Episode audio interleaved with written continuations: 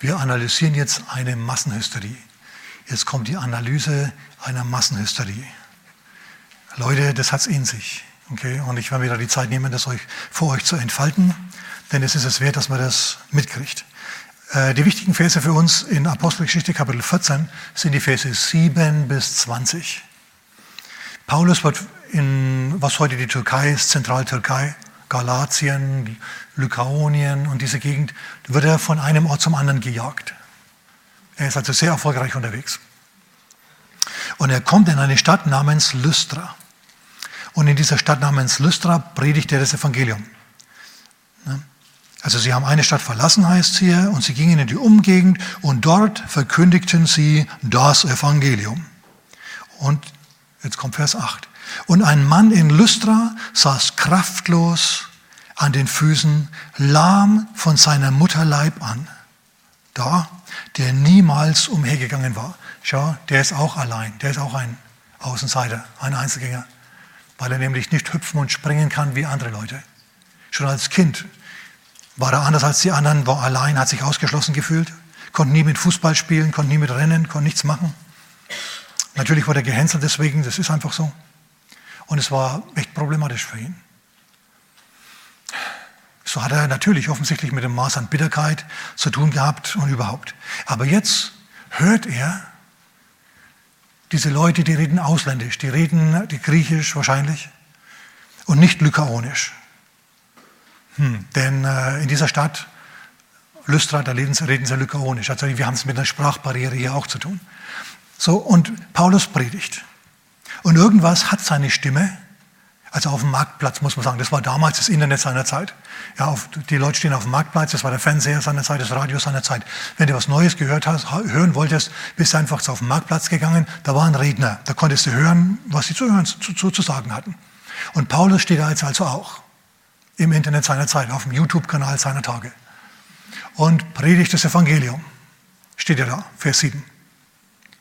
Und irgendwas hat seine Stimme, da schwingt was mit, was die anderen anzieht. Und plötzlich hört ihm eine Volksmenge zu, ohne dass er es überhaupt groß will. Hört sie ihm zu. Und denkt sich, okay. Und hört ihm zu. Und er predigt im Rahmen seiner Evangeliumspredigt offensichtlich über Heilung. Sag mal mit mir, Heilung ist Teil des Evangeliums. Woher wissen wir das? Paulus hat das Evangelium gepredigt, Vers 7, und in Vers 8 sieht er, dass jemand, der dort sitzt, in der zweiten, dritten Reihe, vielleicht auch ganz vorne, Glauben hat. Er sieht, dass der Glauben hat. Und er schaut den Mann fest an und er sieht, ja, der hat Glauben, der, der reagiert. Nicht alle reagieren, aber einer reagiert. Schau, wir haben, hier, wir haben es hier mit der schlichten und einfachen Evangeliumsverkündigung zu tun. Wir haben es hier nicht mit, mit, einer, mit einer gesalbten Lobpreisband zu tun, die vorher spielt und geistliche Atmosphäre schafft. Wir haben es nicht zu tun mit einer LED-Wand, die immer wieder den Hintergrund ändern kann, damit wir heute mal an der Küste stehen, ja, England und so, Urlaub machen hier, sondern der hat einfach nur das Wort Gottes gepredigt und zwar über Heilung. Jesus rettet, Jesus heilt, Jesus befreit, Jesus ruft Armen frohe Botschaft aus, muss nicht mehr arm bleiben. Das hat Paulus gepredigt. Und als er bei Heilung war, hat er gemerkt, da hat einer Glauben. Nicht alle hatten Glauben, offensichtlich, aber dieses Wort Gottes, schau, das Wort Gottes hat die Kraft Gottes. Und wenn es mit einem gläubigen Herzen zusammentrifft, explodiert dieses Wort Gottes im Herzen, Glaube wird frei und dann passieren Zeichen und Wunder. Und genau das passiert jetzt. Paulus sieht, der Mann hat Glauben. Super. Und die ganze Volksmenge hört ihm schon zu. Und, und er ruft laut und sagt, steh auf und geh umher. Und der Mann springt auf. Und alle sagen, uh, was denn jetzt passiert? Oh Mann. Also, Heilung gehört zum Evangelium dazu und du kannst mir nichts anderes erzählen. Diese Schriftstelle ist der Beweis dafür. Erstens. Also mich hat es irgendwie angesprochen in der Vorbereitung. Deswegen sage ich euch das jetzt, teile ich, euch das, teile ich euch das mit. Aber zweitens noch was. Schau, das Wort Gottes ist auf ein gläubiges Herz getroffen.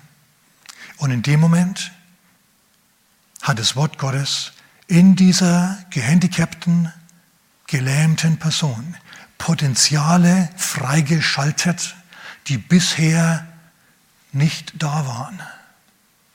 Der Mann sprang nämlich auf. Wenn du Jesus in dein Leben einlädst, dann schaltet auch er bei dir Potenziale frei, die bisher nicht da waren. Das hat er bei mir gemacht. Ich war jetzt nicht gelähmt, aber ich war behindert auf andere Art und Weise. okay?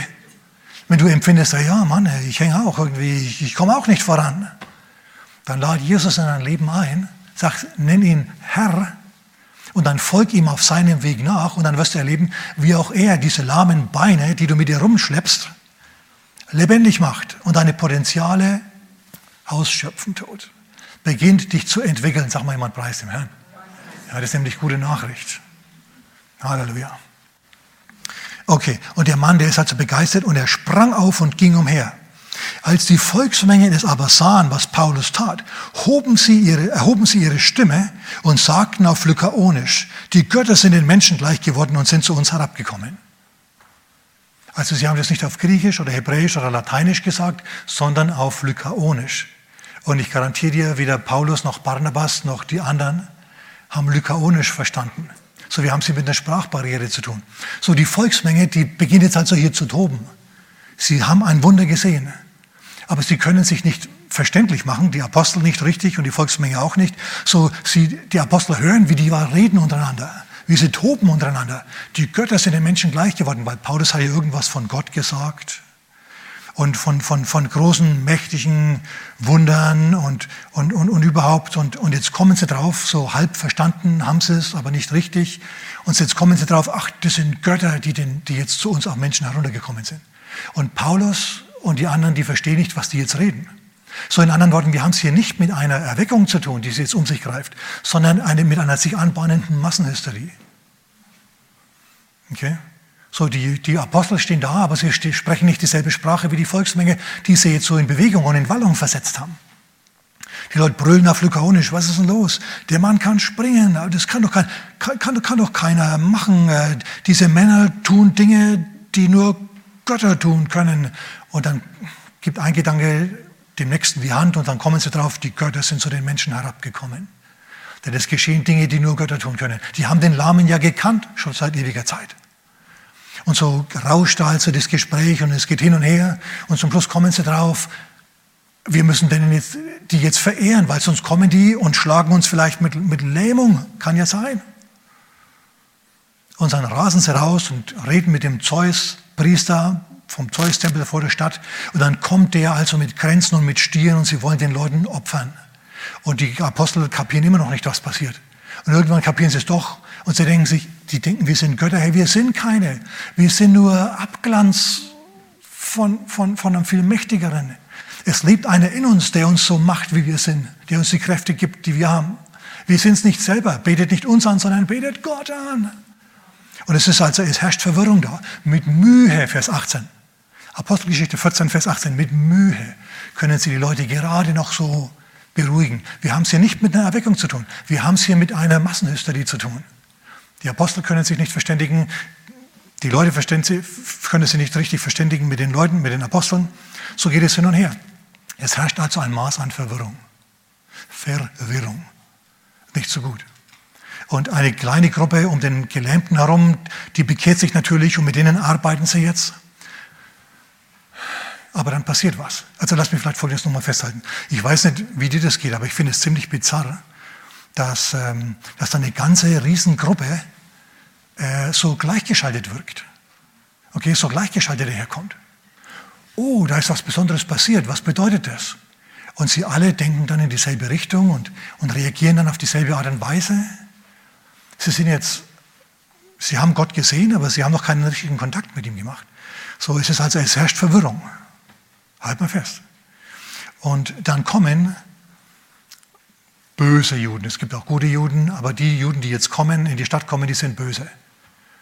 Die kommen in die Stadt und die wiegeln die Volksmenge, Vers 19 ist es, gegen die Apostel auf und gegen Paulus auf. Die fahren jetzt eine Medienkampagne gegen Paulus, die wiegeln die Volksmenge auf, die hetzen im Internet dagegen, die schreiben Artikel in der Zeitung gegen Paulus. Wer er ist und überhaupt ist wahrscheinlich alles Zauberei, die Kräfte, die der Mann hat. Ja, und überhaupt ist es ein ganz, ganz schlimmer Typ und ganz böse. Und zum Schluss heißt es, hier können nachlesen, ist dieselbe Volksmenge, die ihn gestern noch als Gott verehrt hat, hergegangen und hat Steine genommen und hat diese Steine auf ihn geworfen. Ich habe früher immer gedacht, eine Steinigung, liest man ja manchmal in der Bibel, die sah so aus, dass halt viele Leute so, so kleine Steine genommen haben, ihr wisst schon, Kieselsteine, Schottersteine oder so, oder faustgroße Steine, und dann diese Person, die gesteinigt werden sollte, so beworfen haben. Bis die dann irgendwann halt aus Erschöpfung und Verletzung umgefallen ist, tot. Aber das war ganz anders. Die haben seinerzeit eine Mulde ausgehoben, einen Graben, da haben sie den Verurteilten gebunden hineingelegt dann haben sie Steine genommen, die richtig groß und schwer waren, kopfgroß und noch größer. Und die haben sie dann auf den geworfen, und zwar die Zeugen zuerst. Und die haben nicht irgendwo hingeworfen, sondern die haben sie dem auf den Kopf geworfen, weil sie nämlich wollten, dass der kaputt geht. Die hatten eine Tötungsabsicht. Die hatten hier eine Existenzvernichtungsabsicht. Okay? Die haben die Existenz von Paulus vernichten wollen. Und es gibt es ja auch heute, dass man die Existenz von unliebsamen Stimmen vernichten will. Ne? Und man schmeißt vielleicht nicht mit Steinen, aber man schmeißt mit Artikeln, man schmeißt mit, mit, mit Twitter-Botschaften, man schmeißt mit, mit Agitation und mit Hetze und so. Man kann Leute dadurch schikanieren, dass man, ihnen, dass man, dass man die Banken dazu veranlasst, veranlasst, ihnen die Konten zu stornieren, zu kündigen. Ja, man kann die Leute, die Vermieter dazu bringen, diesen Leuten zu kündigen, dass sie ausziehen müssen. Man kann die sozial vernichten, man kann sie steinigen auf eine soziale Art und Weise. Dass man sich selber die Finger nicht schmutzig macht. Aber ich sagte mal eins. Gott, der Herr weiß ganz genau, wie schmutzig deine Finger sind. Und erinnert euch noch an Lukas Kapitel 17, Vers 1? Wehe, sagt Jesus. Wehe so, die werfen jetzt also, die fahren eine Kampagne gegen Paulus, eine Existenzvernichtungskampagne. Die werfen Steine auf ihn, zermalmen ihn. Und als er dann tot und zermalmt aussieht, packen sie ihn und schleifen ihn zur Stadt hinaus und lassen ihn liegen. So, dem hätten wir es gezeigt. Oh Mann. Schau, die haben dem den YouTube-Kanal abgeschaltet, die haben ihm die Wohnung gekündigt, die Bank gekündigt, die haben, die haben, die haben ihn das Auto angezündet, die haben alles gemacht, was sie nur tun konnten, um ihn zu vernichten. Seid ihr noch da? Dieselbe Gruppe, die ihn gerade noch als Gott gefeiert hat. Hosianna und kreuzige ihn liegen so nah beieinander. Jesus wurde verurteilt für etwas, was er nie behauptet hat. Er hat gesagt, er ist der König der Juden. Nein. Josef musste ins Gefängnis, weil er angeblich sich an eine Frau rangemacht hat, vor der er davon gelaufen ist. Na? Stell dir vor, du wirst wegen Vergewaltigung angeklagt, aber jemand wollte dich vergewaltigen. Ungerecht. Und bei Paulus ist es jetzt genauso. Ja? Sie haben ihn als zum Gott gemacht und jetzt sind sie sauer auf ihn, weil er nicht das ist, was er nie behauptet hat, hat, hat, hat dass er ist. Ja? Sie stürzen ihn quasi vom Sockel und sie vernichten ihn, sie zerren ihn raus und wenn jetzt die Geschichte aus wäre, dann wäre es wirklich traurig. Aber, aber der, der Paulus war unterwegs im Namen des Herrn.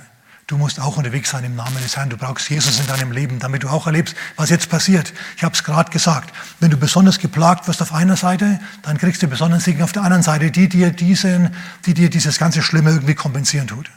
Amen. Ja? Also was muss jetzt passieren? Jetzt muss was wirklich Gutes, Dramatisches passieren. Und es passiert. Als aber die Jünger ihn umringten, stand Paulus auf. Vers 20, ja. Als die Jünger ihn umringten, stand Paulus auf. Hallo? Der liegt hier mit zermalmten Knochen und plötzlich kracht und knackt und der ist wieder ganz und dann, und dann ist es auch nicht so, dass Paul, dass Lukas, der Arzt, kommen muss mit seiner Arzttasche ja, und ihm den Kopf verbinden muss. Nö, der steht auf. Denken Sie, oh, oh Mann. Ich finde das Hammer. Überlegt euch das mal. Paulus hat, stand gerade noch vor einem Gelähmten und dem Lahmen hat er Heilung gebracht. Und jetzt steht der Ex-Gelähmte mit den Jüngern zusammen um den Paulus herum, der mehr als gelähmt ist. Das Blatt hat sich gewendet, das ist, versteht ihr? Was macht dieser Mann jetzt? Ich, garantiere euch eins, die waren damals alle geisterfüllt, haben alle in Sprachen geredet. Die, die, haben sich an die Hände gepackt, diese Jünger und die Apostel, und haben so laut sie konnten in Sprachen gebetet. Aus, aus, aus lauter Nervosität und Hektik und lassen wir auch mit und glauben. Je lauter, desto mehr glauben, ihr wisst ja. Ne? So standen die also da und haben gebrüllt. Oh, wir brauchen ihn noch, was machen wir ohne ihn? Und dann, und dann, und dann, und dann passiert es uns. Und dann steht der Mann auf von selber, ohne dass ihn jemand stützen muss. Er springt auf. Und das ist noch nicht alles.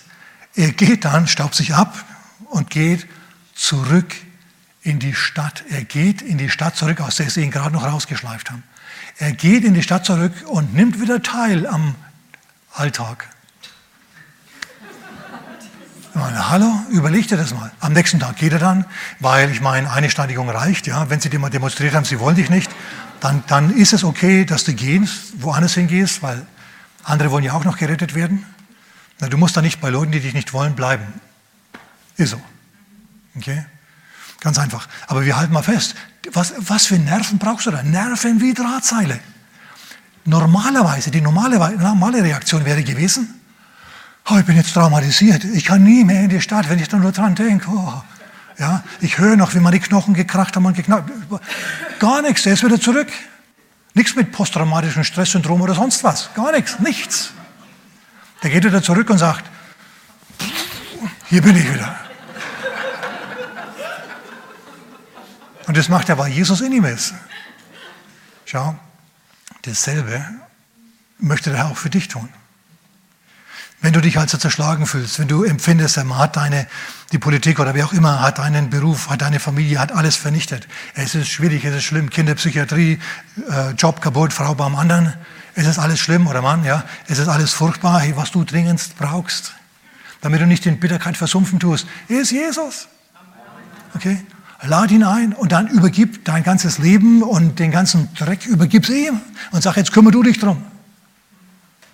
Und er ist Spezialist im sich drum kümmern. Er ist ein Retter. Er rettet. Jesus rettet. Dreh dich mal zu deinem Nachbarn und sag, Jesus rettet.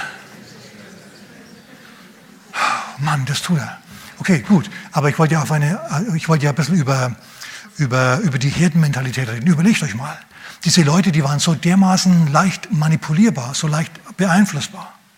Also ich möchte keine Gemeinde, die so leicht beeinflussbar ist. Ich möchte auch, möchte auch nirgendwo leben, wo man die Leute so leicht beeinflussen kann. Dass man heute zu ihnen sagt, oh, der ist super, und dann verhält man ihn als Gott, führe Befehl, wir folgen dir. Und im nächsten Moment ist er also der böseste Mensch aller Zeiten und überhaupt. Und, buh, ganz, ganz schlimm. Es ist viel besser, schau. Wenn du nicht mit der Masse gehst, sondern selber denkst. Das ist vielleicht schwieriger und du bist dann immer wieder mal allein, allein. Aber als Christ musst du dich einfach damit aus, abfinden, dass du ein Einzelgänger bist. Ja, ob das jetzt in der Sportgruppe ist oder ob das auf der Arbeit bist oder sonst wo. Bist halt dann allein. Na und? Chef erzählt irgendeinen dreckigen Witz und du bist der Einzige in der ganzen Belegschaft, der nicht lacht. Der Chef merkt das und er spricht dich an, sagt, na Heunle, sind Sie Brüder? Dann sagt sie, pff,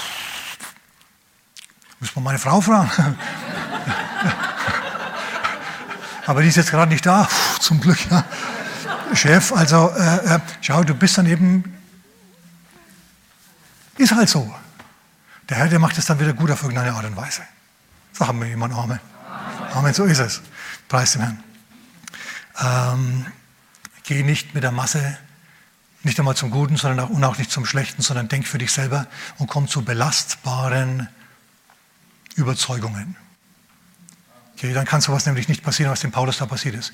Die haben dem die Existenz vernichtet. Vielleicht haben sie dir auch die Existenz vernichtet. Dann brauchst du Jesus in deinem Leben und er, er baut dich so weit wieder auf, dass, dass du äh, wieder zurückkehren kannst in die, ins, ins Gemenge dass du wieder zurückgehen kannst und, und keiner traut sich mehr mit dir, sich anzulegen. Okay, ich muss noch was sagen. Ich persönlich bin davon überzeugt, dass Paulus, als er so zerschlagen war und dreiviertel tot war, 90 Prozent tot war, dass er zu dem Zeitpunkt entrückt war und im Himmel.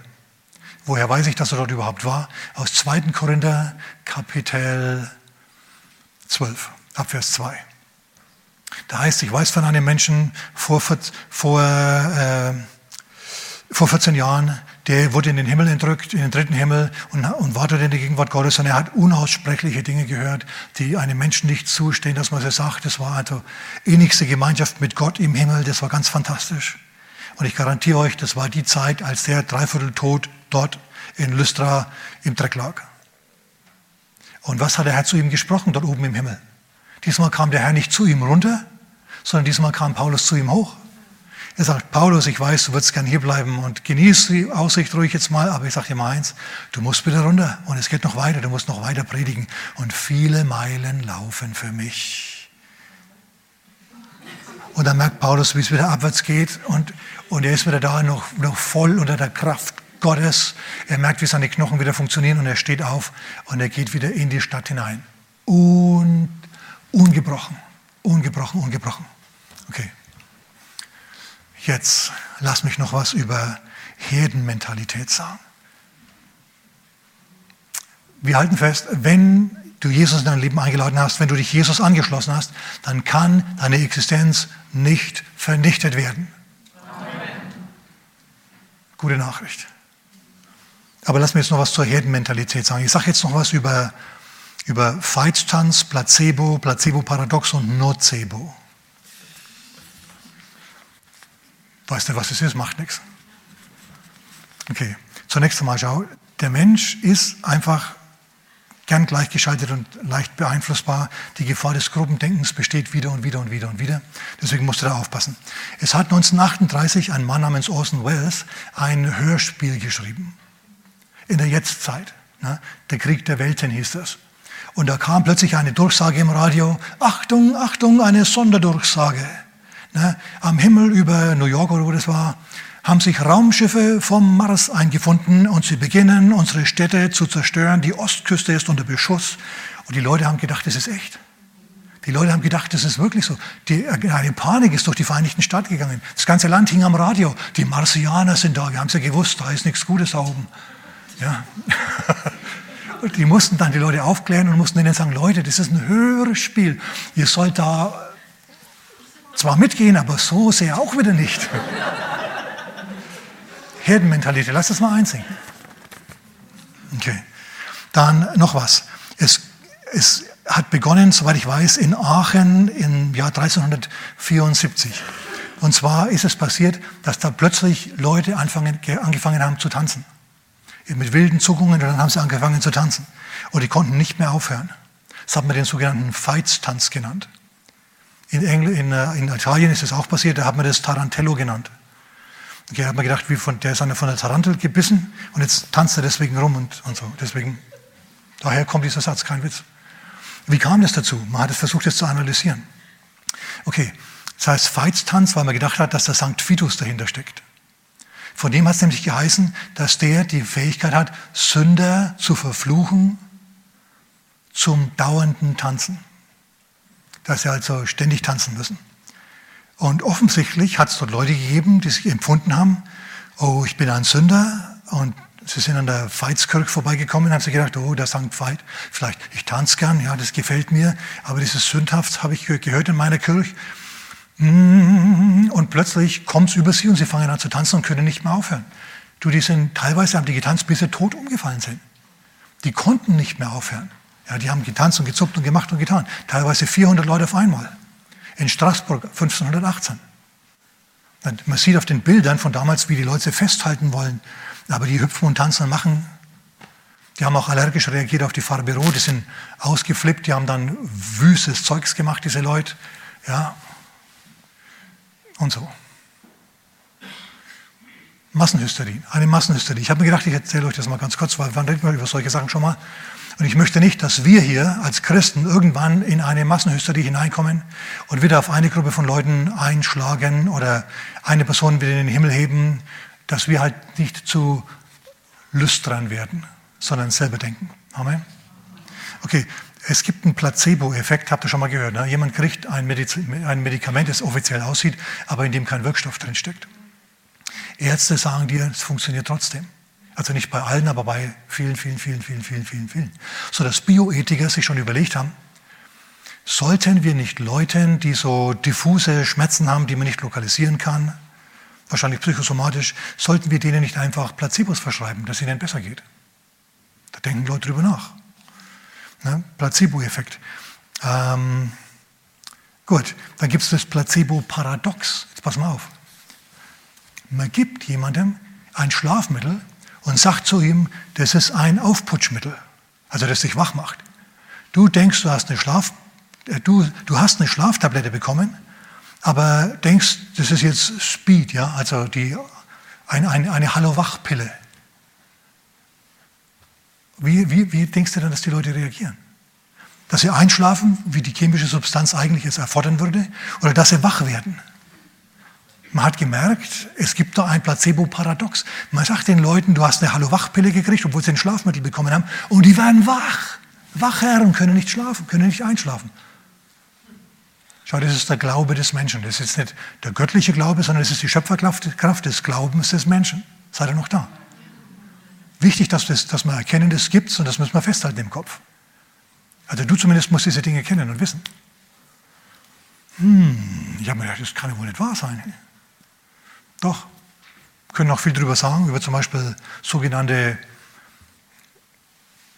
alternative Medizin und so weiter und so fort, aber das spare ich mir jetzt, da könnt ihr selber drüber nachdenken. Da gibt es noch den Nocebo-Effekt. Das ist der böse Zwilling des Placebos. Der Placebo, der soll dich heilen. Und der Nocebo-Effekt ist der, dass du zum Beispiel eine Überdosis schluckst und denkst, jetzt musst du sterben. Es hat ein junger Mann, 28, 29, ähm, an einer klinischen Studie teilgenommen, so Medizin-Pharma-Studie, und sie haben ihm Antidepressiva gegeben. Also, wie man das halt so macht, es gibt da zwei Gruppen. Es gibt einmal die Gruppe, die den echten Wirkstoff bekommt, und dann gibt es die Gruppe, die den Placebo, die Placebos bekommt. Die, die Gruppe ist gleich groß.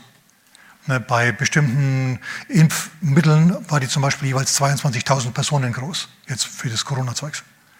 Okay, so jetzt haben Sie, hat man also zwei Gruppen. Die einen kriegen den Wirkstoff, die anderen das Placebo.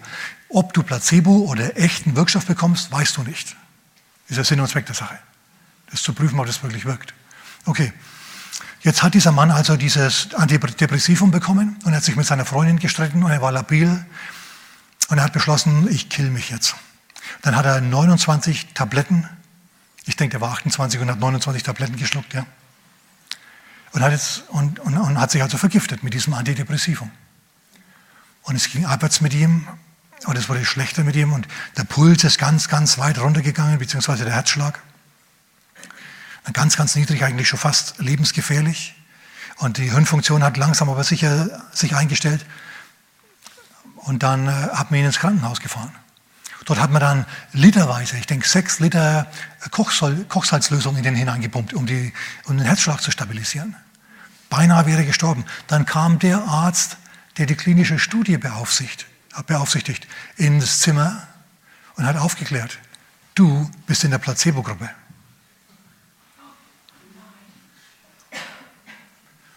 Du bist in der Placebo-Gruppe. Innerhalb von 14 Minuten, 15 Minuten war der wieder vollkommen normal und fit. Das ist ein Nocebo-Effekt. Wenn du denkst, etwas schadet dir. in einer Fabrik in den Vereinigten Staaten, Südstaaten, Spartanburg, Alabama, da, ähm, da hat es kleine Fabriken gegeben, wie es es heute in Asien gibt. Äh, in den 60er Jahren war das. Da haben die Arbeiterinnen drinnen gedacht, dass eine bestimmte Ladung an, an Stoff, die hat was, da ist ein Insekt drin mit Giftstoffen oder da sind Giftstoffe drin, die sind reihenweise krank geworden. Von 62 zu 59 krank geworden. Die Ärzte haben nachgeschaut, was es ist. Da war kein Toxin, da war nichts drin. Die waren vollkommen gesund. Kein körperlicher Befund. Nocebo-Effekt. Du denkst, die Luft ist schlecht, irgendwo ist, ist, ist, ist da was freigesetzt und dann wird es dir schlecht und entsprechend leidest du dann. Man hat in der New Yorker U-Bahn hat einen Narr Sprühmittel versprüht und den Leuten Angst gemacht. Tatsächlich ist, sind Leute, äh, ist Leuten schummrig geworden und sie, beinahe, sie sind beinahe ohnmächtig geworden und alles. Es war Fensterreinigungsmittel. Der hat einen Streich gemacht, dieser Wicht. Also das gibt es auch noch. Ich habe mir gedacht, da müssen wir jetzt mal drüber geredet haben. Ich bin jetzt fertig, ich habe es geschafft.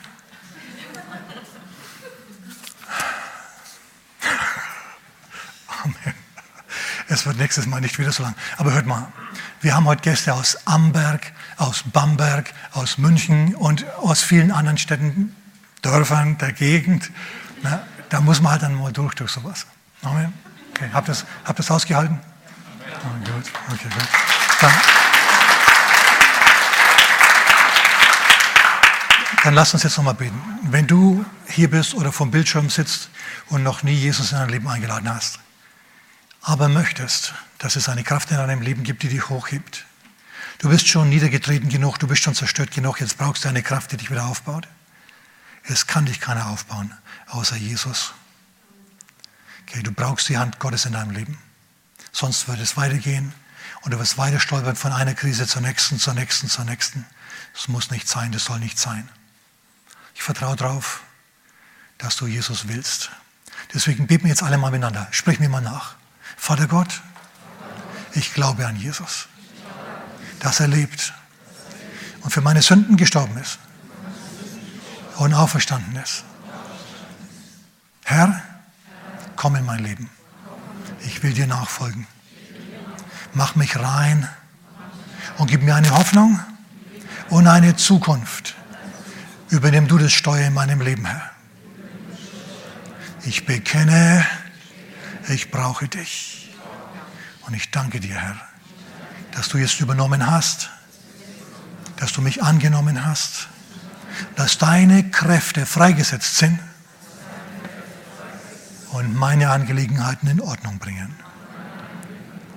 Herr, ich danke dir für deine Engelsdiener, die jetzt ausgehen zum Dienst an mir.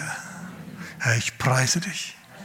Und Herr, ich vergebe allen, die mir Böses angetan haben und übergebe dir das Gericht.